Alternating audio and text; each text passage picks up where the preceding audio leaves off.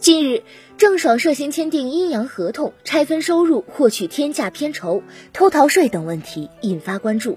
上海市税务局第一稽查局已予受理，正在依照税收法律法规进行调查核实。北京市广电局已启动对相关剧目制作成本及演员片酬比例的调查。对此，郑爽微博事务部二十九日在官微发文称，税务部门已经在核实我的合约、个人税务、一切有关经济合同。我愿意接受并配合一切调查，结果会公布于众。感谢大家关注。